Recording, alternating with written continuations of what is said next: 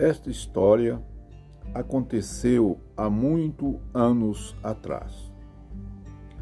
Certo dia, chegou em minha cidade um senhor já com seus 68 anos, super nervoso e apavorado com o que ele tinha visto naquela noite. Estava vindo a cavalo e numa noite muito escura, com bastante chuva e relâmpagos, ele tinha acabado de passar pelo cemitério. Tinha visto umas bolas de fogo que ficavam suspensas no ar, mudando de um lado para outro, dentro do cemitério.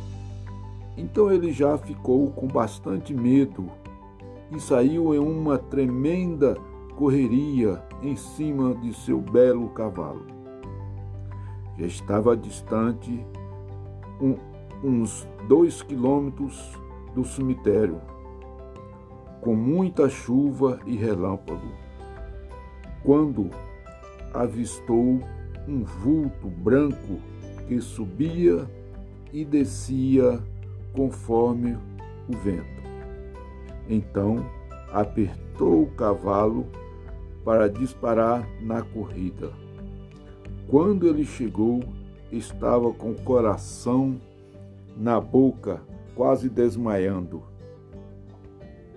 Então, demos uma água com açúcar para ele acalmar. Ele nos indicou onde era o acontecido.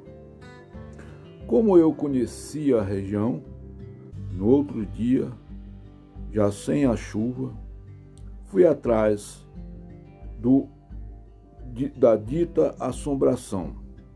Para minha surpresa, a assombração era um vestido de noiva que tinha caído de alguma mudança e ficou pendurada em uma folha do pé, do pé de tucum.